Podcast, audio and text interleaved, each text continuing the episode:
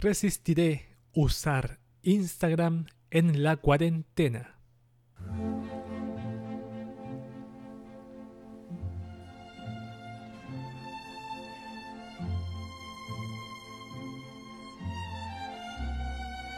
Muchas personas están enganchadísimas a Instagram. Antes aplicación para compartir fotografías, ahora parte de Facebook. Pasó mucho tiempo en donde vimos su, entre comillas, evolución de ser algo simple a complicarse en su intento de abarcar más. La gente que la usa, tal como pasa con otras redes sociales, se comienza a dar cuenta de que usan esta app casi en forma automática. Se han vuelto dependientes de ella, de sus stories, de sus influencers, sus likes y sus followers. Pero tal como ocurre con Facebook, abandonar el uso de ella no es tarea fácil. Hoy les, traigo una experiencia más de desconexión, para que en esta época de cuarentena también evalúe si es tan importante y vital el uso de Instagram.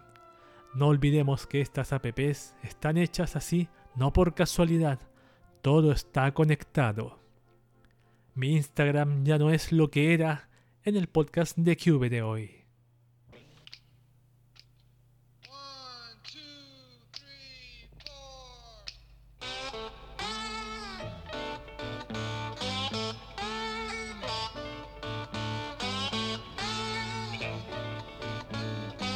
Muy buenas a todos y bienvenidos una vez más a este podcast de QV esta oportunidad. Estaba viendo que el texto que decirle le faltan, tiene faltas de ortografía, así que los voy a anotar. La L con mayúscula y importante lleva P entre la M y la N. ¿Cómo les va, señoras y señores, niños, niñas, abuelita, abuelita, tío, tía, hermano, hermana, padre, madre, vecino, vecina? Ahora sí puedo saludar a todos porque están todos juntitos en sus casas, en sus cuarentenas. ¿Cómo les va? Este es el podcast de Cube. Los saluda a todos ustedes con, con el brazo y la mano en alto. Un podcast que les ofrece un menú consistente en tecnología, anime, internet, manga, Japón. Y una pizca de conspiranoia, paranoia para darle sabor, sobre todo ahora que a lo mejor a lo mejor tienes comida guardada ahí, porque esto se viene para largo en algunas partes. Aunque acá donde vivo yo quizás se levante, pero eso no significa que no vuelva a ejecutarse por culpa de los imbéciles de siempre. ¿Quién maneja este barco? Nada más y nada menos que Cube, el autor, creador, periodista y curador de contenido que hoy les concederá un deseo. Ojalá que no se te corte la luz ni el agua. Ojalá que no, imagínate estar en cuarentena y que se te corte la luz y el agua, weón. Qué, experiencia más digna de supervivencia, de Survivors. De como esa serie de Survivors, weón. Tanto abandonando una isla, weón. ¿Qué más cosas tengo que contarles? Nada, yo estoy, no sé si decir no contento, un poco poquito, un 1% contento por el tema de que ya voy a, voy a sacar la cuarentena de acá, de donde vivo, porque en el sector se va a levantar. Así que lo, único que voy a hacer, tengo tenía pensado hacer más cosas, pero lo único que voy a hacer es comprar cositas para la limpieza, que cosas que me faltan para limpiar mi baño. No limpiar mi baño, pero me faltan unas cositas ahí para la doma y todas esas cosas. Tú sabes que un baño limpio es un baño es un baño que emociona, que, que te, saca una sonrisa en la cara. A mí me hace, mi baño me saca una sonrisa en la cara. No es el baño perfecto, no es el baño perfecto, no es el baño que quisiera tener yo. Me gustaría uno con, shower door, uno con un espejo grande, para verme al, mil por ciento mis, mis, mis, mis, mis pelos en mi cara, mis, mis puntos negros. no, pero claro, se, levanta, pero como tal como mencionaba al inicio, es posible que se vuelva a ejecutar porque no es, no es, ¿cómo se llama? No es, es demasiado, demasiado fantástico que, que Chile administrara mejor este tema de la pandemia. Sería muy fantástico, sería como el primer país que en menos de un mes ya controló todo lo, el tema de la, de la pandemia. Lo, interesante que se vienen las muertes por, por centenares, no es por estar prediciendo cosas, pero tú has visto lo que ha pasado en en Italia y en España, que hay días que hay más de centenares de muertos. A mí me gustaría que pasara eso en Chile, que mueran harta gente, weón, para que haya menos, menos, menos población. No sé, estoy hablando tonterías. Ojalá, no, ojalá que no sea así, me gustaría, pero que mueran los que tienen que morir solamente. O sea, si, si, si tienen que morir gente que no sufran tanto, sobre todo esta gente mayor, que no sea una, una muerte dolorosa solamente. Imagino que no será así porque uno, anda a saber tú que ve una persona que esté en un respirador. Aunque hay gente que respirador que ha salido. ¿Qué otra cosa comentar? Nada, gracias a la gente que escucha este podcast en Spotify y en Google Podcast, porque me estoy dando cuenta que según las métricas de, este, de esta cosita, donde está aquí el famoso anchor.fm o anchor.fm, las métricas dicen lo siguiente. Dice que se ha escuchado por sobre todo Anchor, en la misma Anchor, otro porcentaje en Spotify y Google Podcast. Así que se agradece a esa gente que usa esas plataformas. Ya me está dando una idea en qué plataforma debo darle más promoción, porque como le comenté antes, lo que me está pasando con Castbox se está portando mal. Tengo que subir las cosas manuales, así que quizás ni valga la pena a largo plazo, a la larga, no seguir prestando la atención a Castbox. Tengo unos suscriptores, unos 6 pero ¿valdrá la pena seguir ahí a largo plazo? Después de fin de año, yo tengo la idea de seguir subiendo los podcasts ahí. Pero Castbox ahora se ha portado bien. No he tenido dificultades. Lo, único malo que parece que Google Podcast no, no, o Apple Podcast, perdón, no me aceptó mi podcast, lo mandó a la basura. Así que ya estoy resignado a esas seis, esas siete plataformas que tengo ahí. Estoy bien, estoy bien, estoy normal, estoy cómodo con tal de tener auditores, no tengo ningún problema en eso. Vamos a empezar de una vez por todas con música. Esto no es canción nueva, esta es- la, tenía guardadita ahí. Yusei Teikoku Disorder, el opening de Big Order, acá mismo en el podcast de QB.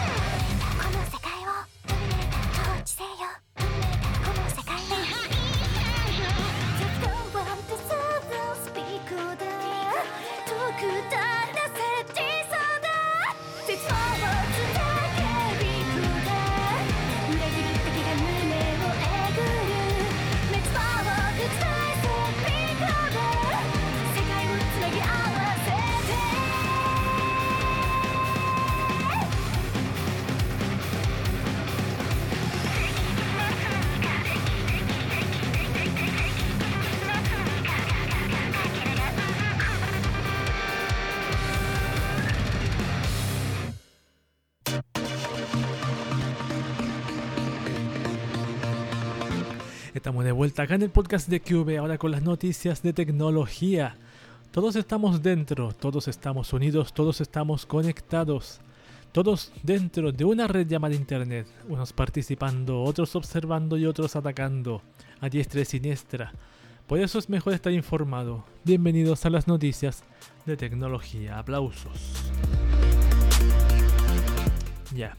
Empecemos con noticias de Facebook. No, me autoaplaudo no soy muy de tirarme flores a mí mismo. A veces solamente en el baño, sobre todo después de bañarme. Vamos con noticias de Facebook Spyware. Facebook quiso comprar Pegasus en 2017 para rastrear usuarios de Apple. Mira tú. Ay, qué mierda es esta. Facebook buscaba la tecnología spyware de Pegasus con la intención de poder rastrear y perfilar con mayor precisión, decisión, perdón, a los usuarios de la red social con un iPhone o iPad. La idea original antes de pensar en, esta, esa alianza era utilizar VPNs gratuitas como Nabo Protect para que los datos recolectados pudieran ser usados por la red social para determinar mejor las preferencias de los usuarios de dispositivos Apple.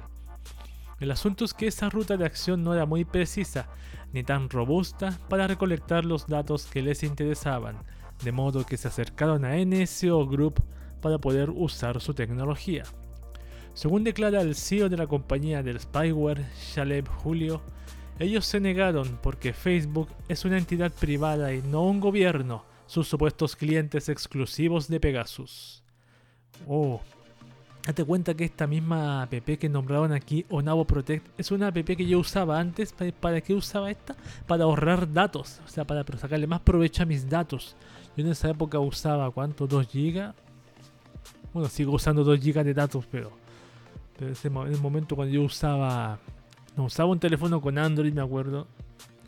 No, usaba, usaba uno con Android. Pasa que sí usaba uno, pero no tenía. Se me iban. Así, rápidamente se me iban los, los gigas. O los megas. Y usaba Onavo, no sé si era la misma Onavo Protect o le cambiaron el nombre, pero en, esa, en, en esos años se llamaba Onavo.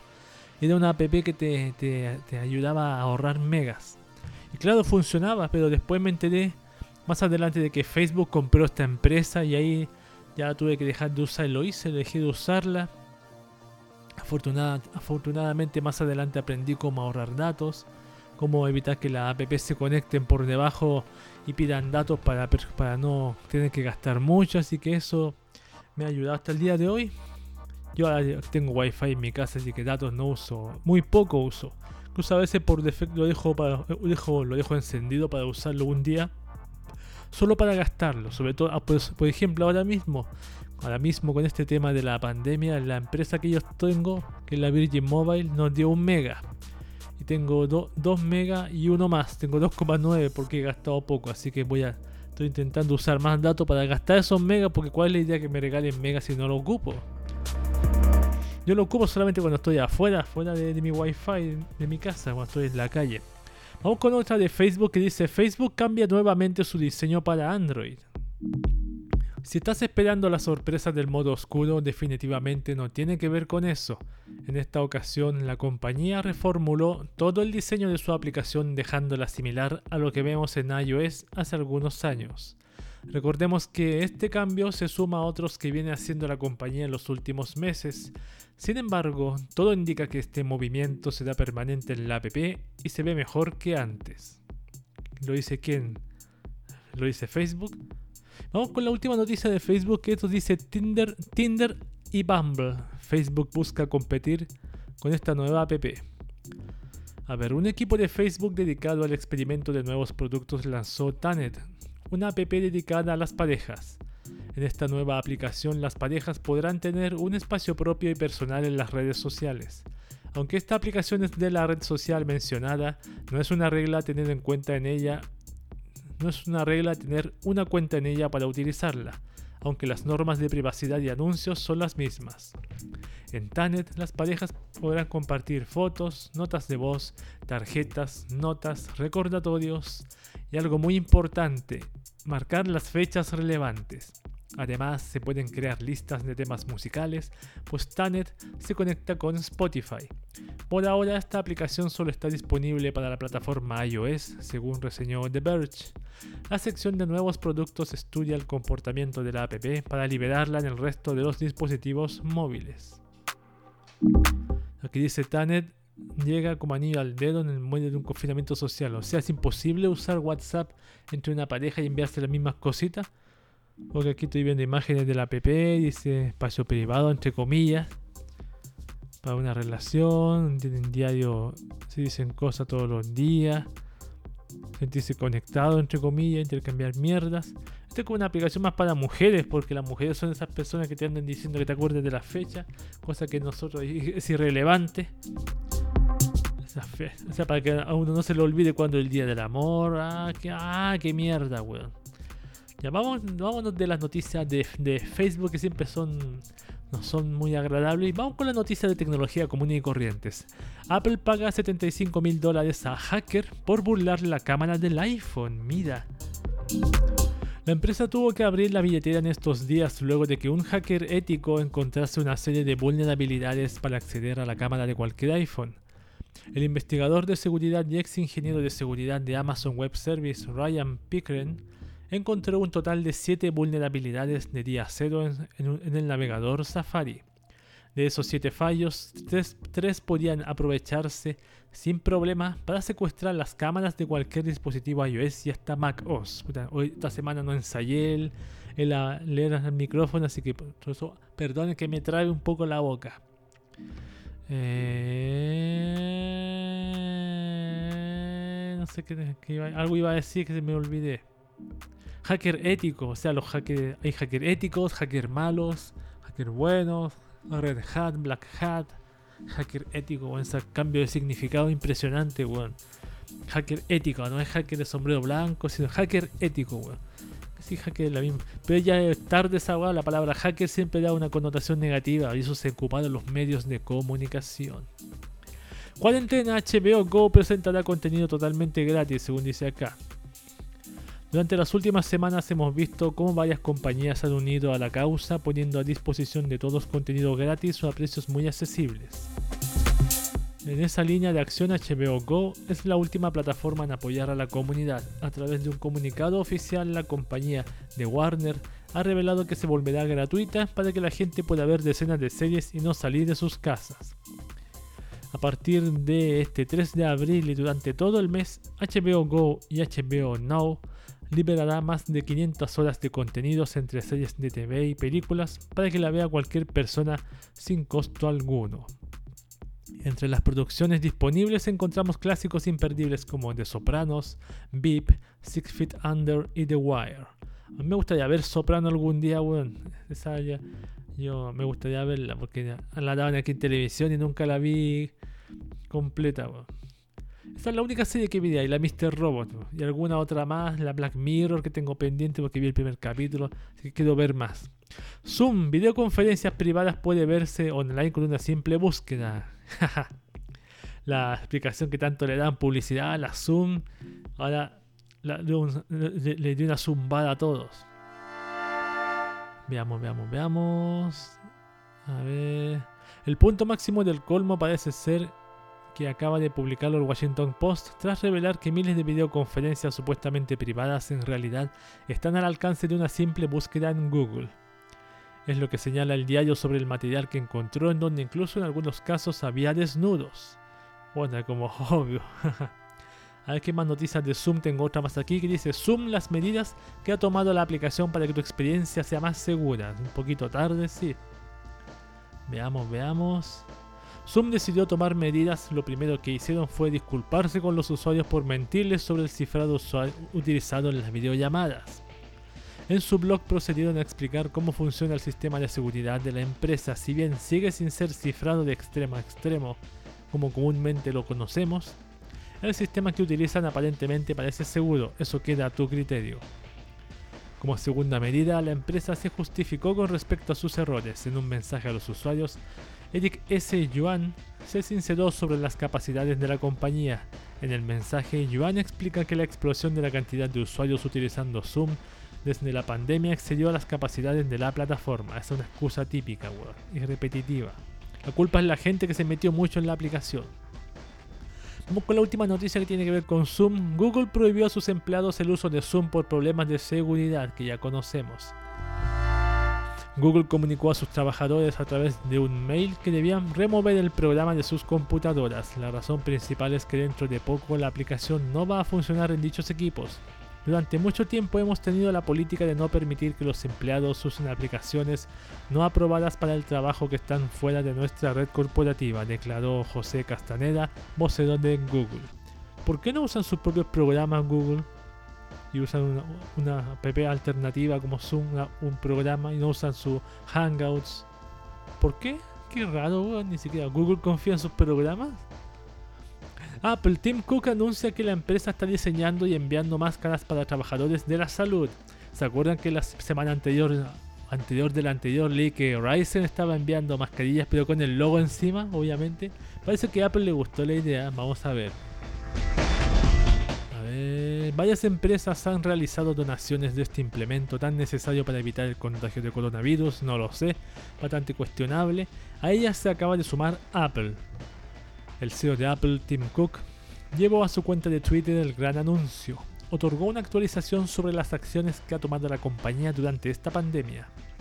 En el video, Cook dice que Apple ha obtenido más de 20 millones de máscaras a través de su cadena de suministro global está trabajando con los gobiernos para donarlas donde se necesiten. Nuestros equipos de diseño, ingeniería, operaciones y empaque están también trabajando con proveedores para diseñar, producir y enviar protectores faciales para trabajadores médicos, agregó Cook en su tweet. Yo estoy seguro que lo- las mascarillas tienen la manzana mordida como logo encima. Es, es más que obvio, po. obvio que tienen la marca, po, sí, para hacerse promoción. Estas empresas nunca pierden un- una, oportunidad para hacerse publicidad gratuita, o cuasi gratuita. YouTube, portal prohíbe videos falsos que relacionan al coronavirus con el 5G. Eh, A ver, dice, por supuesto que ya hay teorías conspirativas sobre el COVID-19. Hace unos días se- ah, YouTube se enteraron de estas teorías y no les hizo nada de gracia. Este tipo de noticias son irresponsablemente difundidas y muchas veces no tienen fuentes que las respalden. Además, a menudo tienen consecuencias terribles. En este caso en particular llevado a la quema de torres telefónicas y amenazas a la vida de ingenieros. Usted en su casa, por favor, no lo haga, sí, claro. Para evitar que el tema siga difundiéndose, YouTube tomó medidas. La empresa propiedad de Google anunció que eliminará todos los videos en los que se intente relacionar el coronavirus con las tecnologías 5G. Se amparan en las políticas y normas tener videos que prohíben promover métodos sin fundamento científico. Claro, exactamente. No se puede, o sea, no se puede decir nada que no esté sin fundamento científico, weón. ¿Qué onda mejor? O sea, no se puede ni siquiera una persona pensar o cuestionar lo, lo científico. No se puede cuestionar. No se puede cuestionar nada, weón. O sea. Si tú te atreves a dar un pensamiento en YouTube sobre algo que no está, no está aprobado por la, por la, por este, este, por este sistema, es algo digno de ser baneado. Qué interesante, nada de libertad de pensamiento acá, solo pensamientos fijos, pensamientos colmenas, únicos. Samsung Galaxy S7 y S7 Edge ya no recibirán actualizaciones y cierran su ciclo de vida. A ver. Mm, los ciclos deben de cumplirse y ambos modelos acaban de terminar con ese plazo de cobertura, por lo que técnicamente ya no recibirán más mejoras y por ende su ciclo de vida ha finalizado. Esto no quiere decir que el Galaxy S7 Edge sea un objeto para tirar a la basura a partir de ya, sino que en el futuro tu smartphone seguirá funcionando con lo que tiene instalado y actualizado, no más. Sí, pues hay mucha gente usando el S7 y tiene que vender más, por supuesto. Vamos con la última noticia que dice, dice Google recopilará datos de ubicación de personas para ayudar a combatir la pandemia. Google anunció que continuará utilizando y recopilando datos por la pandemia del coronavirus. Buena excusa esa. Recordemos que hace algunos días la compañía publicó un completo estudio por país que registraba diversos parámetros tras la cuarentena.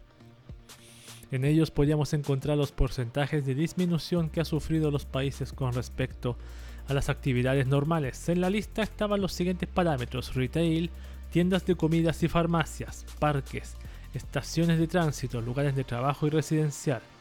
WhatsApp de mierda, le dije que no me sonara cuando me manda un mensaje. Ah, no, de Telegram, perdón.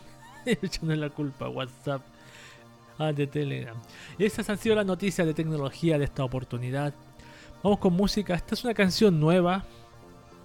¿Se acuerdan de Love Live? Bueno, esta es Love Live Sunshine, la segunda temporada, con las nueve chicas nuevas. Kimi no Kokoro wa Kagayai Terukai. Es el primer single de Love Live Sunshine acá en el podcast de Cube.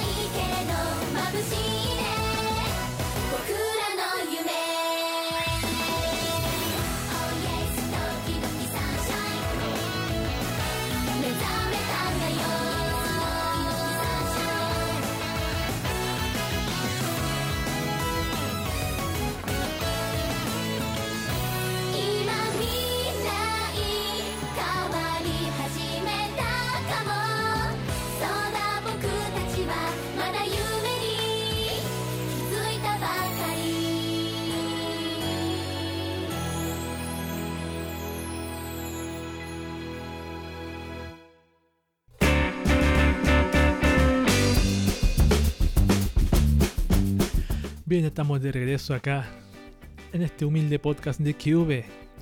Ahora con la sección. ¿Qué sección es esta? Espérate, sube, sube, sube. Noticias interesantes. Siempre se me olvidan estas mierdas. Cuando uno desea estar informado, no falta la noticia que demuestra que sumar tecnología más mucho tiempo libre da lugar a lo más inimaginable, lo más inquietante, iba a decir. Está bueno eso, da lugar a lo más inquietante. Bienvenidos a noticias interesantes. Tengo cuatro, les voy a leer tres. Tengo cuatro y les voy a leer tres, porque tengo que dejar una para otra semana, si no, pues me quedo sin noticias interesantes. Cuarentena, Facu se une a la causa y presenta hentai gratis. ¿Alguien conoce Facu? Yo muy poco, en serio. Gracias a que necesitamos quedarnos en cuarentena a causa del coronavirus, muchos servicios se han solidarizado con la sociedad. Uno de esos es un sitio de hentai, el cual se encuentra ofreciendo su servicio de manera gratuita. El hentai es un tipo, para el que no sepa, el hentai es un tipo de entretenimiento para adultos que se baja en dibujos estilo manga. Este se puede disfrutar a manera de manga, cómics o en video. En este caso, la web Facu se especializa en entretenimiento para adultos en formato de manga. Yo prefiero decir que estos son dibujos al estilo anime, porque. A ver, pues si eso. Eh, es, eh, hentai, por lo que yo sé, generalmente es animado, es como anime pornográfico, no mangas pornográficos. Por lo que yo sé. Toda esta semana se podrá acceder de manera gratuita a más de 500 títulos hentai con calidad HD de que cualquier usuario puede ver sin tener que registrarse. Yo me pregunto por qué, cuál es la idea de estas noticias, weón. También el Pornhub ya, ningún problema, pero Facu ahora hentai, faltan que diga que el Sat Panda, weón, también te dando todo gratuito, weón. Así que está vivo Sat Panda también. Yo jamás he podido ingresar a esa cuestión del panda, porque mucho es solamente para algunos elegidos para pocos elegidos. Vamos a seguir leyendo. Así es, a diferencia de otras webs como Pornhub, aquí solamente es necesario acceder a esta web facu.net slash stay-home y listo. No es necesario meter ningún correo ni acceder de ninguna manera, simplemente ahí podrás encontrar todo el contenido acomodado de manera que sea fácil encontrarlo. Cabe mencionar que cada 3 horas se actualiza el contenido hentai gratuito disponible de manera que siempre habrá algo nuevo que ver en menos tiempo del que, torna, del que toma leer todo lo que ya se encuentra disponible. De igual forma, esta web cuenta con un apartado de mercancía y videos, pero estos servicios no son gratuitos como el que ofrecen de manga, pero tienen promociones como cuando al comprar una playera te regalan un capítulo de un manga hentai en especial, así que también vale la pena darse una vuelta por este lugar la mayoría de las playeras no son explícitas y cuentan con diseños muy llamativos. Recuerda que no sé qué significa yo muy llamativos, ¿a qué se refiere? Si son pornográficos. Cada dice no son explícitas, pero pueden que sean eróticas. Recuerda que esto solamente estará disponible por una semana, por lo que si quieres aprovechar este contenido, entonces tienes el tiempo contado. Recuerda, además que no es necesario crear una cuenta y es tan fácil cómo entrar y seleccionar lo que quieres ver. ¿Qué día es esta mierda? El 3 de abril. Ah, ya pasó una semana, así que... Lo siento, la noticia no está actualizada. Perdón por la noticia tarde. Yo sé que usted ya está en faco y se está puteando por mi culpa. Perdón. Vamos con la otra noticia. Dice, británicos incendian antenas 5G tras culparlas de la pandemia. Entre los casos más preocupantes tenemos incluso elaboradas teorías de conspiración, ya, ya, pero yo quiero leer esto de las antenas. El ejemplo, tal vez el ejemplo más claro y lamentable de, toda la información falsa que circula en WhatsApp, lo tenemos con esta historia donde se afirma que las torres y antenas de telecomunicaciones 5G son las verdaderas culpables de la pandemia por el coronavirus. En su momento ya hablamos de esta teoría de rasgos, se afirma que la onda emitida por las torres de esta nueva red estimula la propagación del COVID-19. Todo en razón de que alteran al cuerpo humano, la temperatura circundante y todo se vuelve un caldo de cultivo perfecto para el contagio de todos, por lo que aquellos sitios sin redes 5G estarían más seguros. Eh, esto llevó, según reporta la BBC, a que algunos pobladores británicos de Birmingham, Liverpool y Merseyside incendiaran torres de telecomunicaciones 5G. En la semana pasada por lo menos tres torres habrían sido quemadas de manera intencional. Los reportes de los medios marcan una conexión directa con esta teoría de conspiración. Sin embargo, no se ha atrapado a ningún culpable para conectar directamente los hechos con esta obvia causa. Sobra decir que la teoría es absolutamente inverosímil. No sé qué significa inverosímil. Inverosímil. Bueno, obviamente las noticias nunca van a decir lo contrario. Y pobre que una persona en las noticias diga que, es así, porque las antenas 5G causan el coronavirus. Lo lanzan inmediatamente a la calle. Vamos con la, con la siguiente noticia. Ciencia. Este retrete inteligente con cámara analiza lo que haces para diagnosticarte. Veamos esta mierda. Esta década parece llamada a ser la década del Internet de las Cosas. Con la liberación de las redes 5G será cada vez más común ver dispositivos conectados permanentemente a Internet respaldados por sistemas de inteligencia artificial. Lo curioso es lo que sucede cuando se mezcla esto con la ciencia y objetos inusuales de nuestro hogar. Ese es el ejemplo, es ese, ese es el ejemplo retorcido que tenemos ahora con un retrete inteligente desarrollado por un grupo de peculiares ingenieros de la Universidad de Stanford. Estas universidades como el MIT, Massachusetts, gastan la plata en puras mierdas, weón. Estudios super- sumamente lógicos, eh, que no, no se necesita un estudio para saber la respuesta, son muy... Ya, mejor sigo leyendo. Según marca la publicación en el blog oficial de la Casa de Estudios, este inodoro inteligente capaz de detectar señales tempranas de cáncer y otras enfermedades graves cuando la persona va al baño. Esto no es producto de magia, el retrete cuenta con una cámara inteligente que enfoca lo que el usuario desecha. Eso en combinación con un juego de tiras reactivas y una plataforma de inteligencia artificial convierte el objeto en una estación de monitoreo de salud. A diferencia de los dispositivos portátiles de análisis, no puedes retirarlo, todos usan el baño, no hay forma de evitarlo y eso aumenta su valor como dispositivo de detección de enfermedades. Son las palabras de Sam Hib Gambir, el profesor e investigador detrás de este proyecto publicado en la más reciente edición de la revista Nature, o Nature. La capacidad de inodoro, por si no entienda mi inglés mediocre, es Nature Nature. La capacidad de inodoro de analizar orina y heces al mismo tiempo al momento puede ser de gran utilidad preventiva para personas que están genéticamente predispuestas a ciertas afecciones. Lo que vuelve distinto a este objeto de, por ejemplo, un smartwatch es que el retrete tiene la capacidad de identificar a cada usuario individual a través de sus datos biométricos de impresión anal. ¡Ah, ¡Maldición! ¡Ah! Te ven el ojete. Te ven el ojete. como- Ese es tu carnet de, diferencia del retrete, weón. Este ojete no, este ojete es del hermano, no es del padre. Este es del hijo, este es de la hija. Luego recoge las muestras y los resultados de los reactivos los manda a una plataforma en la nube que se sincroniza con una app que muestra los hallazgos. Estos científicos tienen la idea de que en cada base del futuro existe un retrete con cámara como este.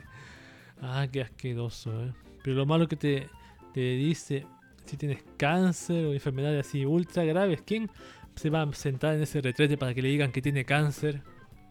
Hay que estar loco, hay que tener muy hay que ser muy valiente para sentarse y que te digan que tienes cáncer. bo. Bueno, esas han sido las noticias de- noticias interesantes de esta oportunidad. Rematamos con el retrete inteligente y nos vamos con internet y aplicaciones de un salto, por favor.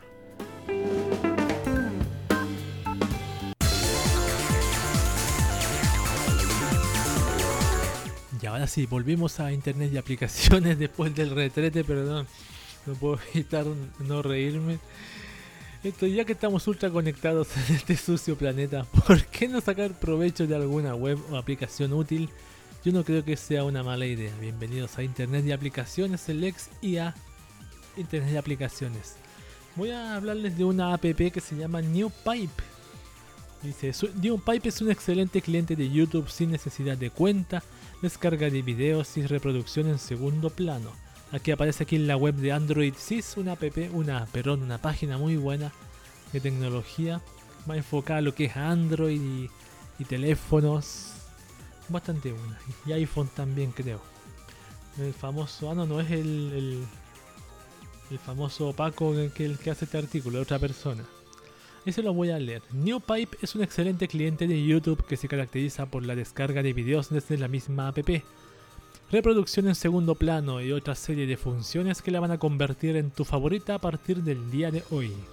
Uh, el equipo encargado de su desarrollo mantiene que el objetivo ha sido proveer de una app que ofrezca la experiencia de YouTube, pero dando esas opciones que no vemos en la oficial, como es la reproducción en segundo plano a no ser que paguemos por ella en YouTube Premium. Eso sí, no la tenemos disponible en la Play Store, así que tiraremos de APK. ¿Está en la Play Store? Creo, creo que ahora sí. Sigo leyendo. La principal virtud, no necesitas una cuenta de YouTube. Ya tenemos Avanced para poder disfrutar de idénticas características, aunque sí que es verdad que se diferencia en que no necesitamos instalar otra app para loguear con la cuenta. De hecho, lo que hace tan característico a NewPipe es que no usa las librerías framework de Google ni el API del mismo YouTube.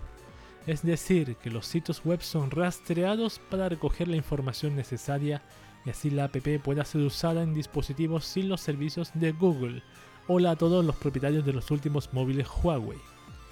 O sea que hablamos de que no vas a necesitar una cuenta de YouTube para usar NewPipe y que es en sí un software libre. Este es su mayor valor y que conlleva que también puedas crear listas de favoritas y más para así no perder la misma experiencia que propina al tener una cuenta en YouTube.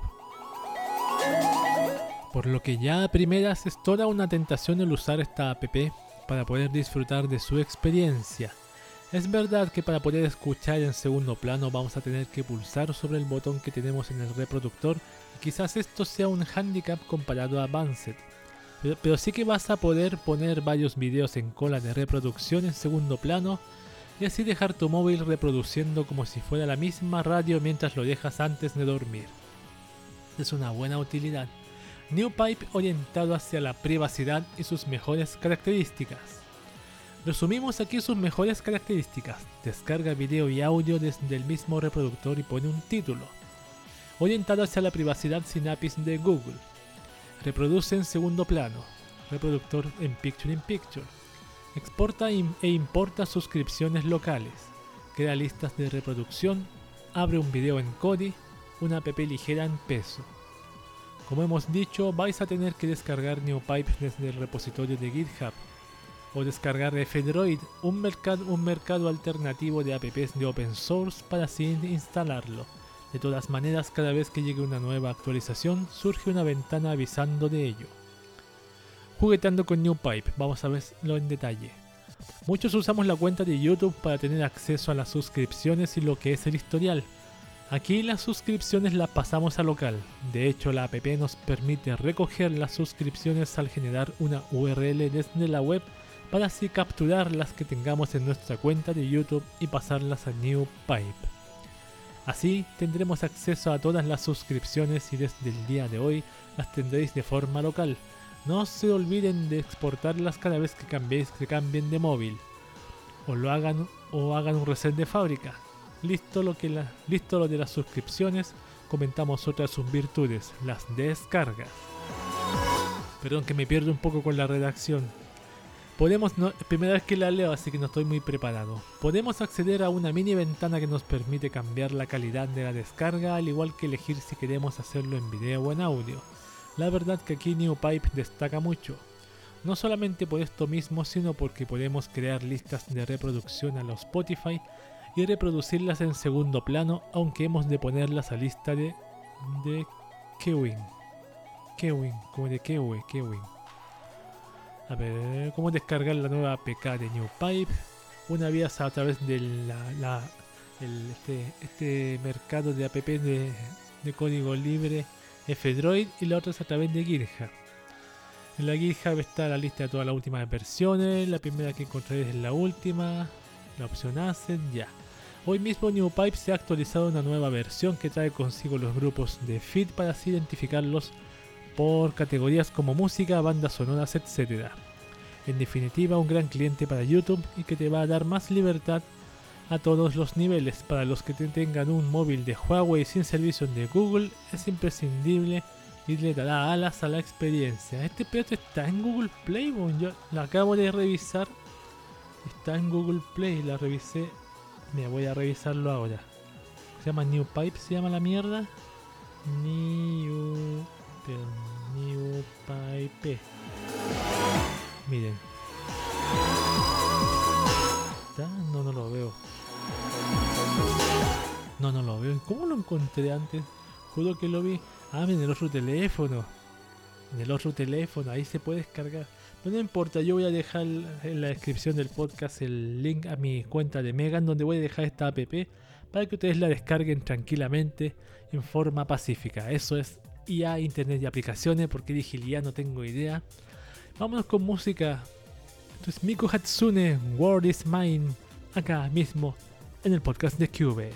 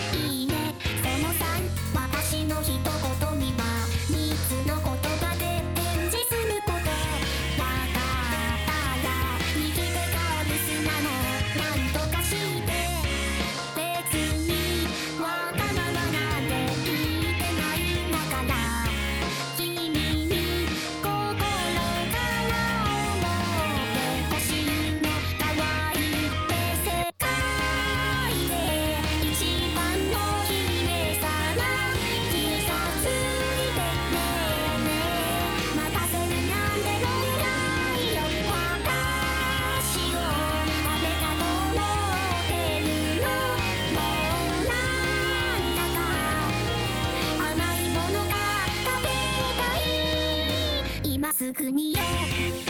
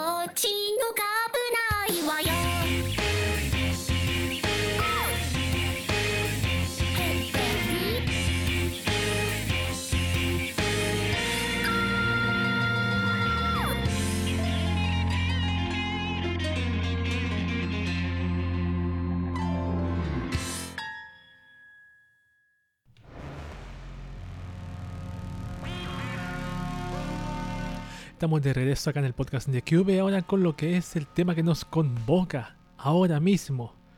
Hay noticias que puedes dejar pasar y otras en donde no te puedes quedar indiferente. Si lo haces, quizás creas que el mundo no es un lugar para caminar silbando. Por supuesto, bienvenidos a Noticias. La noticia del tema que nos convoca. Movamos esto más arriba, ahí sí. Ahí está. Este es un artículo en Shataka, de uno de mis blogs favoritos de tecnología, que dice: He conocido mejor Instagram en un año sin él que tras 8 años usándolo. Esto es un artículo escrito por Javier Lacorda hace unas pocas horas atrás. Aquí mismo en Shataka el día de hoy, así que esto le voy a leer porque tiene un temita. Y una cosa que a mí me, me, ha estado pasando, he estado pensando últimamente, no sé por qué he estado pensando en Instagram, en hacerme un Instagram y todo eso. Pero les leo esto, está muy bueno lo que, lo que comenta. Empecé a usar Instagram en junio de 2011. Recuerdo perfectamente dónde y con quién estaba y cuál fue la primera foto que subí. Me pareció una novedad divertida por lo fácil de crear imágenes bonitas, vistas casi 10 años después eran espantosas. Y más que por su propia red social, éramos cuatro gatos, por poder llevar esas imágenes a Twitter o Facebook mucho más concurridas. Por aquel entonces, Facebook todavía no era la reina de las comunicaciones globales. En diciembre de 2018 decidí dejar de usar Instagram y pasé a desactivar todas las notificaciones de Instagram, llevar su icono a la última página de una carpeta remota y vetar que me apareciesen las sugerencias de aplicaciones de Siri. Ahí estuvo unos meses por si me hiciese falta para contactar con alguien, porque escribo reportajes y cualquier vía de contacto puede ser muy útil. Hasta que decidí desinstalarla por completo, entre medias, años pasando años pasando cada vez más tiempo al día en esta aplicación. Sentí varias causas para dar este paso. En primer lugar, no me gustaba en lo que se había convertido esta red. En segundo lugar, quería hacer un uso más consciente de la tecnología e Instagram a menudo se convertía en un agujero para mi atención. Me era muy difícil asignar un tiempo diario dedicado a usarlo y no excederme por mucho. Incluso el recibir notificaciones de nuevos likes y sus chutes de dopamina me dificultaban enfocarme en las tareas importantes. En tercer lugar, quería neutralizar los efectos que Instagram había tenido en mi vida durante mucho tiempo. Luego iré con eso. Casi un año y medio después, he aprendido más que nunca sobre Instagram y lo que implica decirle adiós. ¿Estás seguro de que quieres eliminar Instagram? En las primeras semanas, quizás incluso meses, noté que Instagram se había convertido en un, hábito que alcanzaba incluso la memoria muscular. Sacaba mi iPhone del bolsillo y a veces ni siquiera sabía exactamente qué iba a hacer con él. Fue entonces cuando noté que tenía asumido que el pulgar iba por inercia a pulsar el icono de Instagram para perderme viendo stories, publicaciones y la mayor espiral de improductividad de todos los tiempos la sección Explorar. ¿Cuántas horas perdidas en esa lupa y ese scroll infinito? Instagram había reemplazado a varias distracciones. Ni recordaba cuál fue el último juego que instalé en el iPhone. Posiblemente la mayoría de juegos para iOS tienen una vocación casual, para ratos muertos, e Instagram estaba llenándome por completo esas horas. Luego entendí que Instagram ya no era exactamente una red social, sino mucho más. Era básicamente un soporte publicitario, tanto de marcas que pagan por aparecer entre nuestras stories como de gente que busca lucirse de forma constante, ya sea para encontrar pareja o un empleo mejor. La pureza de antaño donde simplemente se buscaba transmitir a nuestros conocidos las novedades de nuestra vida se había perdido. Instagram incluso fuerza inconscientemente a exponer ahí nuestra mejor cara la del triunfo, la de los avances en el gimnasio, la del libro de nuestra mesilla de noche, la de las comidas en lugares idílicos, pero no la de la vida real, donde todos tenemos problemas, placeres culpables e imperfecciones. Aunque esto último está empezando a tener un giro perverso, el de la tristeza convertida en capital cultural, el de quien retuerce las conversaciones sobre salud mental en su propio beneficio. La llegada en 2016 de las stories fue clave para terminar de engancharnos. Al llegar el contenido efímero, no hacía falta tanta labor de edición para perfeccionar el resultado. Con algo espontáneo ya podía servir. Y así pasamos de retratar momentos puntuales a exponer nuestras vidas de forma periódica y en muchos casos a poner una barrera entre nuestras experiencias vitales y nosotros. Si no dejamos constancia de esto en Instagram, será como si no lo hubiésemos vivido. Durante los meses previos al adiós me planteaba si dar carpetazo me iba a suponer quedarme sin contacto social con la gente que me importaba, y más viviendo lejos de la mayoría de ellos. La consecuencia finalmente fue en otra dirección. No saber absolutamente nada de esas personas me hizo empezar a escribirles más por motu propio. No supe que una vieja amiga estaba embarazada hasta el séptimo mes, pero cuando me lo contó estuvimos hablando un largo rato. Con Instagram me hubiese enterado tan pronto lo hubiese hecho público, pero me cuesta creer que hubiese intercambiado con ella algo más que un enhorabuena con un par de emojis socializando más sin redes sociales. Paradójicamente mi ausencia en las redes sociales mayoritarias me ha hecho volver a socializar más. Navegando por Instagram me llevaba una ilusión de completitud, ya estoy al día sobre lo que le está ocurriendo a mi gente, que no me generaba alicientes para profundizar, como el que ve una TED Talk y se marcha pensando que ya sabe todo lo que hay que saber sobre el marketing.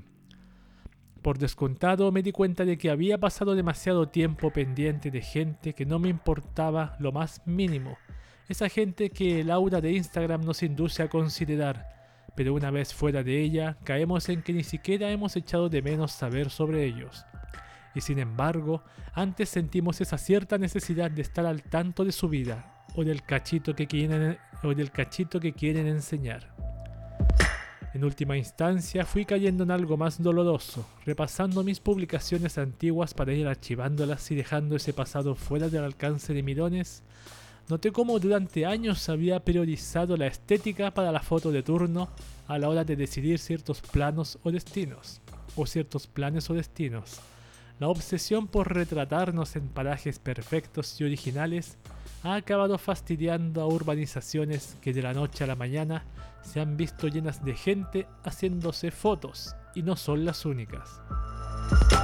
He conocido gente que ha pasado sus vacaciones en Bali exclusivamente para hacerse una foto como posado místico en el templo Lempuyang, una foto que por cierto se ha acabado descubriendo como una engañifa más. El turismo de los likes, yo no llegué a ese extremo, pero podría haberlo hecho y caí en trampas similares. Resulta curioso que los esfuerzos por ser exclusivos y originales a la hora de adornar nuestras cuentas nos ha llevado a publicar fotos idénticas en masa. Facebook ha querido hacer de Instagram un lugar tan agradable que ha terminado resultando artificial y hostil. La decisión de bajarme de este barco tuvo cierto peaje social, pero no me arrepiento en absoluto. Al menos TikTok ha asomado como alternativa a Instagram que plantea un cambio de paradigma en Instagram se es quien se sueña ser, pero en TikTok se es la versión cutre y honesta de quien ha perdido los filtros. Y este ha sido el artículo bastante buenísimo llamado He conocido mejor Instagram en un año sin él, que tras 8 años usándolo por Javier Lacorte, un ex usuario de Instagram, escrito dos días antes de que haya salido este podcast, por decirlo, calculando cuánto demora en salir. Exactamente hay gente que pasa lo mismo que hace con Facebook. Siguen a cierta gente que no vale la pena, son demasiados, luchan por tener que la lista de amigos se incremente, para que vean que eres social, porque según Facebook, de esa forma tú eres social. Claro, se cambió el concepto también de amigos. Amigos es cualquier persona que tú tienes contacto con Facebook o es amigo tuyo. Puede ser hasta un familiar tuyo, padre, madre, hermano y dentro de Facebook todos ellos son tienen una sola etiqueta, amigos. No hay más relación que eso. Ahí mismo. Y claro, Instagram también. Yo, yo voy a contar lo que me ha estado pasando últimamente. He estado pensando después de ver el Instagram de otra una persona que yo estoy escuchando pod de sus videos de YouTube hace buen rato. Me ha dado por por ver su Instagram y claro me, me ha dado por pensar, ¿por qué no hacerme yo un Instagram personal mío, así, sacándome fotos yo mismo, cosa que yo no, no he hecho hace, no décadas. ¿Cuándo fue la última foto que me saqué? 2010, quizás una década, weón, quizás la época de Facebook, cuando quería entrar dentro de Facebook también, pero me fue mal en mi opinión, no tuve más de 20 amigos y seguía gente que no me no tenía ni idea quién eran, seguía por seguir. Seguía de, imbécil, seguía solamente y después terminé cerrando eso. Yo voy a volver un día a Facebook, pero como mencioné antes, va a ser por dos temas, por, por no tanto por subir estupideces, pero principalmente uno el tema es un tema ya familiar, familiar y legal también es ese tema. Pero claro, Instagram, yo hacerme un Instagram, no sé si más adelante me haré uno, pero personalmente yo sacarme fotos, como que ah, no sé por qué me está entrando esa, esa, esa sugerencia aquí en la cabeza. Yo, claro, yo no soy de mostrarme mi cara y mi, mi, sacarme una foto de cuerpo entero y subirla a redes sociales. Date cuenta que yo hace poco pedí una, una, ¿cómo se llama? Una, Mm. pedí una, perdón, estaba tomando tecito. Pedí una, un archivo de mis tweets de mi cuenta de Twitter y ahí me di cuenta que había datos míos que yo había compartido. Datos personales míos, weón. Y yo los, los, los borré inmediatamente. No sé si los pude borrar, pero no voy a tener que ver la cuenta de Twitter porque si no, ahí si los veo los voy a borrar. Pero claro, datos demasiado personales y no sé por qué mierda hacía eso. Eso eran del año 2000, uh, 2000, 2010 y algo. Pero claro, por tener Instagram o no tener Instagram. Yo tendría Instagram, ¿qué subiría? ¿Qué subiría yo, por ejemplo? ¿Fotos de qué? Si no son fotos mías, ¿para qué voy a hacerme una cuenta? O si no, es una tontería. O yo haciendo algo, pero yo no. Hasta hoy no me, no me, no me imagino yo sacándome fotos, subiéndolas a Instagram. Y Claro, ¿qué me garantiza a mí que me va, a seguir alguien? ¿Quién me va a seguir a mí? ¿Alguien me va a seguir acaso a verme a mí? Yo no, yo no, estoy seguro que suceda. Si no me pasó con Facebook, menos me va a pasar en Instagram. Seguramente eso. Pero claro, siempre está, siempre existe el, ar- el artículo como este el que acabo de, le- de leer, la persona que usaba Facebook y se aburrió, usaba Instagram y se aburrió, o, o el teléfono, se aburrió de las notificaciones y estar pendiente. Afortunadamente yo últimamente ya no, no agarro tanto el teléfono, lo agarro por pocas cosas específicas. Como que por una, dos, con unas cuatro cosas específicas. Yo, ejemplo, yo antes me levantaba, me levantaba y agarraba el teléfono. Ahora yo me levanto, me visto, tomo desayuno, todo el resto. Y antes de almorzar, mientras espero el almuerzo, ahí veo el teléfono. Y después lo, ahí lo, miro un poco, pero siempre por pequeños momentos. Pero no estoy dos horas seguidas viéndolo, así no. Afortunadamente no soy tan, tan fanático. Bueno, ese es el tema que nos convoca en esta oportunidad. Espero que les ayude a reflexionar en estas cuarentenas. Porque es momento para... Tenemos tanto tiempo libre para hacer estas cosas. Y afortunadamente mañana, unas horas más, se levanta la cuarentena aquí en mi barrio. Así que podré salir a ningún lado porque no tengo ganas de salir. Voy a salir a cierta parte hacer unas compritas, pero nada más. Esto es Larken Ciel, Hitomi no Yunin, acá en el podcast de QV.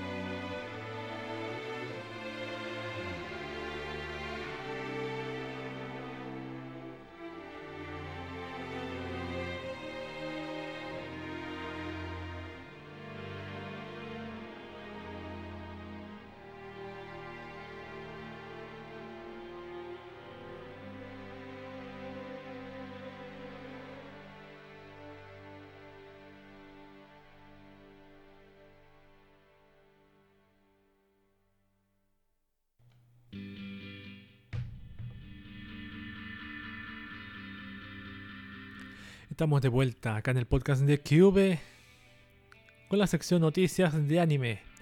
Hay un grupo de personas que tienen su meca del entretenimiento otaku, nada más y nada menos que Japón, el único país en donde el plástico con tetas vale una fortuna. Sí, es así, es la realidad hasta para los mismos habitantes de Nihon, Nihon- los nijoneses. Bienvenidos a Noticias de Anime. Vamos a leer. Yo en esta ocasión, igual como la vez anterior, no tengo ningún estreno de anime. Así que vamos inmediatamente a noticias de videojuegos porque tengo una acá de videojuego que dice Sony presenta DualSense, el nuevo mando inalámbrico para PlayStation 5. Desde PlayStation presentaban ayer por sorpresa el que será el mando de control de PlayStation 5, el llamado DualSense, y del cual reproducimos aquí la información que dejaban en su blog oficial, pero es tremendo información. Pero se ve blanco, no se ve, claro, tiene aspecto a nuevo. No sé cómo será, weón. Yo de juego ya no, no, no, no estoy en ese ámbito ya. Con suerte estoy viendo gameplay solamente. Con suerte estoy viendo el gameplay de Chrono Trigger, weón. Voy como en la mitad. Está bastante buen- buenísimo, weón. Vamos con noticias de manga ahora que no hay más de videojuegos. Dice el manga One Piece supera los 470 millones de copias impresas. La conocida obra One Piece de Ichiro Oda sigue batiendo los récords que ella misma se impone y ahora se ha anunciado que con el lanzamiento del tomo 96 del manga este mismo viernes, la obra suma ya 470 millones de copias impresas en todo el mundo. ¡Wow! Eso que se está publicando del año 97, imagínate, son 10, 20, más de 20 años, weón. Más de 20 años, weón. ¿Cuándo va a terminar One Piece, weón? Tiene que terminar algún día, weón. ¿Encontrarán el One Piece? Se supone que esa es la idea. Vamos a hablar con noticias promedio, común y corrientes que tienen que ver con anime. My Hero Academia confirma que tendrá una quinta temporada. El episodio 88 del anime My Hero Academia, el que será el episodio final de la cuarta temporada del anime, se emitía hoy anunciado en su final que la historia continuará en una quinta temporada, aunque de momento no hay fecha para la misma. Pero el manga sigue en emisión entonces, creo, porque no, me- no he visto ese tema. Vamos con otra que dice las nuevas películas de Detective Conan y Shin Chan retrasan su estreno. Desde Toho han anunciado que los estrenos de las películas Meitantei Conan 2. Hiro no Dangan, Yeiga Crayon Shinshan Gekitotsu, Rakuga Kingdom, Tohobo Yonin no Yusha no llegarán a las salas de cine japonesas en abril como estaba previsto. La cancelación de los estrenos responde una vez más a la situación con la pandemia global que sufrimos en estos momentos y por ahora ninguna de las películas tiene nueva fecha temporalmente. Es lo que está sucediendo. La segunda parte del anime No Guns Life retrasa su estreno por los efectos del virus corona. La web oficial de la adaptación televisiva animada del manga No Guns Life de Tazuku Karasuma ha revelado que la segunda parte de la serie no se estrenará el próximo 10 de abril como estaba previsto y se retrasará debido a los efectos del coronavirus y las medidas a tomar para su contención. De momento la serie se quedará así sin fecha de estreno, estando confirmado que la web y la cuenta de Twitter de la serie revelarán el dato cuando finalmente se decida una nueva. Así, así continuará. el- Esto mismo está pasando con varios animes. Yo te había sospechado esto un poco, pero se está haciendo una realidad. No lo creía tan así. La tercera temporada de Oregairu se retrasa por los efectos del coronavirus también, otro más. La cuenta de Twitter oficial de Yahari Ore no Seishun Love.com wa La que sería la tercera temporada de la adaptación televisiva animada de la serie de novelas Yahari Ore no Seishun Love.com wa Machigateiru entre paréntesis My Youth Romantic Comedy is Wrong as I Expected de Wataru Watari ha revelado que el anime se retrasa debido a los efectos del coronavirus y las medidas para contener el mismo. La serie tenía previsto estrenarse el 10 de abril también igual que No Guns Life y se queda ahora sin fecha concreta de estreno la cual se anunciará vía las redes oficiales y la web cuando se decida. Vamos con el siguiente. Sword Art Online Alicization War of Underworld retrasa su regreso hasta julio. La web oficial y la cuenta de Twitter del anime Sword Art Online Alicization War of Underworld han anunciado que dada la situación con el coronavirus que se vive en Japón y en todo el mundo, la segunda parte de la serie finalmente no se estrenará el 25 de abril como estaba previsto y se pospone su emisión hasta el próximo mes de julio. Otro anime más afectado. Vamos con la última noticia. Adivinen qué, de qué trata. Kimetsu no Yaiba 2. Mugen Resha Gen fecha su estreno para el 16 de octubre. Una reciente emisión especial celebrada vía Abema TV ha revelado un nuevo tráiler de Kimetsu no Yaiba 2. Mugen Resha Gen, la película secuela de Demon Slayer 2. Kimetsu no Yaiba, que adaptará al arco del tren demoníaco. El tráiler además nos da la esperada fecha de estreno del filme el 16 de octubre en cines japoneses. Yo pensé que era otro retraso por coronavirus, pero no, era una noticia normal. Bueno, y esas han sido las noticias de anime. Terminaron, demoré más de cinco, poco más de 5 minutos. La nada misma, weón. Esto es Sakino from Bless 4, Miro, el opening de Kantai Collection. Las barquitos acá en el podcast de Cube.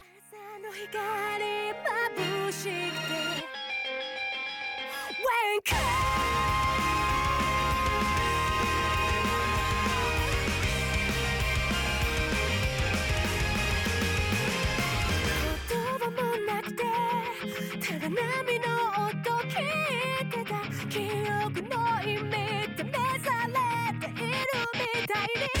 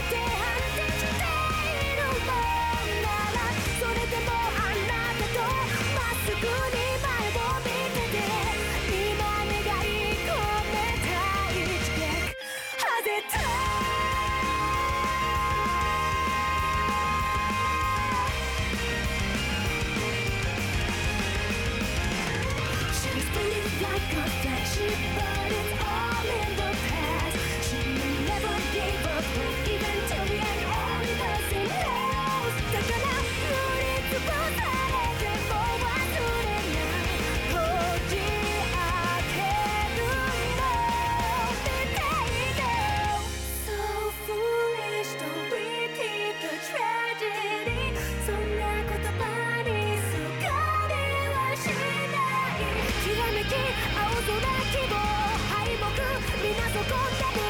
いくつもの涙の海を越えたとえ私のすべてが過去に消えてもずっときっと共にあるっていつの日か変われるってでも私がすべてま。た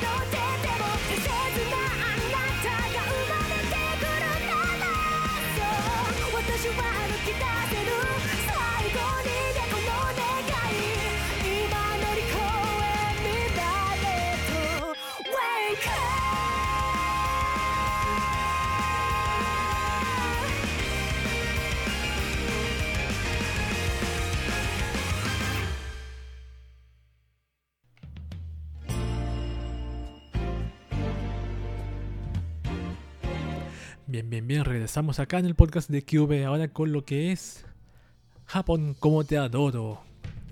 Todo es diversión y risas hasta que te das cuenta de que en Japón su sociedad a veces puede tener un comportamiento que a nosotros nos puede perturbar. Bienvenidos a Japón como te adoro. Vamos a leer noticias de Japón, lo que está pasando allá, que no es muy diferente a lo que está pasando en otros lados por este mismo tema del coronavirus, por ejemplo. Emergencia día 4, Japón registró hoy sábado más de 700 nuevos infectados. Tokio reporta hoy sábado más de 190 nuevos casos, el primer contagio en Totori, Japón llega a 6.134 casos. Se reportaron 600 casos de coronavirus, nuevo récord diario en Japón, y el día 3 pasa de los 6.000 contagiados. No sé cómo el promedio, cómo va este famoso país por el tema del, del coronavirus. Vamos con otra noticia, a no a propósito, pero también pasó en Japón. Fuerte sismo de 5,1 de magnitud remece canto sin alerta de tsunami. Que, a ver, a las 0044 horas, a las 12.44 de la noche de hoy, un fuerte sismo de 5,1 grados de magnitud remeció todos los distritos de Tokio y la región de Kanto, confirmó la Agencia Meteorológica de Japón. No hay alerta de tsunami. El sismo tuvo su epicentro en la prefectura de Ibaraki a 50 kilómetros de profundidad. El movimiento se sintió en las prefecturas de Kanagawa, Chiba, Gunma, Saitama y Tochigi. Yo hace tiempo que no leía una noticia de, de, de temblor, de sismo en, de- en Japón. Por eso la leí. Por eso la leí también. A ver, vamos con otra. ¿Qué otra más voy a leer? La tercera.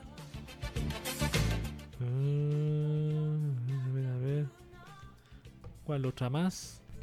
Escolares japoneses en huelga por el reinicio de clases a pesar del coronavirus. Vamos a leer esta. Dice, estudiantes de, una escuela secundaria superior de la ciudad de Hitachi, en la prefectura de Ibaraki, realizaron, realizaron una huelga entre el 8 y 10 de abril contra la reapertura de la escuela en medio de la propagación del coronavirus. Son alumnos del tercer año de la escuela Hidachi, Hitachi Daiichi Koko, quienes se organizaron y enviaron una carta de protesta a la Junta de Educación de la Prefectura y a otras instituciones exigiendo el cierre de todas las escuelas de Ibaraki hasta que se garantice el normal abastecimiento de mascarillas y se tomen medidas de seguridad sanitaria adecuadas ante el avance del virus. El diario Mainichi dijo que el pasado miércoles 8, unos 36 de los 233 estudiantes del tercer año no fueron a clase explicando su posición de conciencia del peligro del coronavirus. El jueves la inasistencia subió a 82 y el viernes fue de 76. En la carta enviada a las autoridades de Hitachi e Ibaraki, los alumnos pidieron mayores medidas de prevención, incluso en áreas de la prefectura donde no ha habido aún infecciones. Los jóvenes han señalado que los salones de la escuela son propensos a un alto riesgo de infección y que la Junta de Educación no ha proporcionado ninguna guía para prevenir el virus en clase. Se ha solicitado también establecer de inmediato aulas vía online para que los escolares sigan estudiando y han advertido que su medida de fuerza se prolongará dependiendo de la respuesta de las autoridades. En Ibaraki, las escuelas de primaria y secundaria pertenecientes a la administración de la prefectura han sido cerradas hasta el 6 de mayo. Sin embargo, en algunas zonas, las clases en el nivel secundario han comenzado su año lectivo 2020. Hasta las 23 horas de este sábado 11 de abril, el número de infectados en Ibaraki era de 103 personas, 12 más que el día anterior. Claro, yo por ejemplo, esto, acá en mi país, en Chile, eso de la escuela ni se habla. Online solamente, si se puede, pero ya recientemente el lunes acá en donde yo vivo van a quitar la cuarentena, levantarla un poco en cierto sector, así que podré movilizarme en cierto sector sin mascarilla. Bueno, puedo usar, tengo que usar mascarilla obligatoria en la locomoción, cualquier tipo de locomoción, auto, microbús, metro, taxi, Uber. Si no, si alguien me ve, me meten una multa de, más cara que, que una multa por tráfico de drogas, weón. Vamos con la última noticia que dice, presos japoneses cosen y donan sus primeras 1800 mascarillas a varias escuelas. Mira tú, en la ciudad de Mine, en la prefectura de Yamaguchi, se distribuyeron 1800 mascarillas de tela hechas por los presos de la cárcel local entre 18 escuelas de primaria y secundaria básica en medio de la escasez a causa del aumento de la demanda y por compras especulativas desde que comenzó la crisis del coronavirus en Japón. Las máscaras de tela fueron hechas por reclusos del Centro del Programa de Rehabilitación de Mine, un penal operado por el Estado y una empresa privada. Es la primera vez que presos japoneses hacen mascarillas para colaborar con las acciones de control de la epidemia de coronavirus, destacó el gobierno local.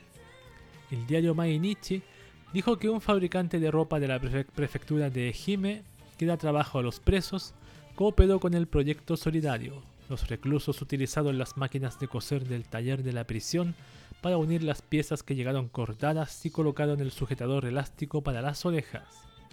Las máscaras que vienen en varios colores y de buen diseño pueden lavarse innumerables veces con detergente para volver a usarse. Según el gobierno local, los presos de Mines se han propuesto elaborar 6.100 mascarillas de tela este mes y que también serán distribuidas entre ancianos. Weón, qué buena noticia porque acá lo único que se escucha aquí que hay que saquen a los presos, hay que protéjanlos, hay que aquí, ahí sí, ahí sí se van a morir, les va a pasar algo, que ellos, que se mueran los hijos de puta de la concha de su madre. Por algo están en la cárcel los weones, así, así hacen espacio, es mi humilde opinión. Pero claro, eso deberían hacer los presos acá, porque hay en Latinoamérica, esto mismo que hacen. Tan fácil hacer esta mascarilla que mismo en mi familia estamos haciendo mascarillas. Claro, no ha pedido a un- a una persona no- no- no han pagado por esas mascarillas. Pero deberíamos hacer más, colocar un letrero afuera, se hacen mascarillas de tela, se venden. Tanto cada una. Fin. Un nuevo negocio lucrativo. Yo también tengo la mía propia aquí, una negra. Pues igual como mi alma. como dice la canción porque negra tengo el alma. Y no la he usado, nunca la he llevado en el bolsillo porque no es obligatorio, por lo menos donde vivo, andar con mascarilla, excepto en ciertos lugares. Y estas han sido las noticias de tecnología de esta oportunidad. Y este ha sido el podcast de Cube de esta ocasión. Sí, señor, llegamos al final. Preguntas, dudas, sugerencias, reclamos en la cajita de comentarios del podcast. Generalmente en Evox uno puede hacer eso porque en las otras plataformas creo que no se puede dejar comentario escrito. No olvidar que ahora estamos promocionando el podcast de Cube en Anchor, se está distribuyendo ahí por lo menos esta temporada en adelante. Y esta misma plataforma Anchor nos permite distribuir este podcast humilde en muchas plataformas como Spotify, por ejemplo, como Google Podcast, como... ¿Cuál más? Como... se me olvidó la otra. ¿Cuál es la otra? Bueno, se me olvidó. Como Breaker, Castbox, eh, ¿cómo se llama la otra? Pocket Cast. Radio Public y otras. Yo, pero yo generalmente la que más escucha la gente me he dado cuenta que es Spotify y Google Podcast. Así que recomiendo esas dos. y que, que- porque son muy, muy cómodas de usar, sobre todo las Google Podcast. Es muy simplecito, muy bonito. Yo usaría ese. A menos que te tengas Spotify, ahí también está. Se sube en 15 minutos, yo subo el podcast y en 15 minutos menos ya está el podcast ahí arriba distribuido. Eso es lo mejor de todo de Anchor o Anchor.fm. Eso ha sido todo. Este es pues, mi nombre es Cube y este ha sido el podcast de Cube. Muchas gracias por escucharme, gracias por, por, por, que por escuchar este podcast, por todas las noticias, las cosas que se comparten acá. Y cuide su salud, por favor. Hasta otra.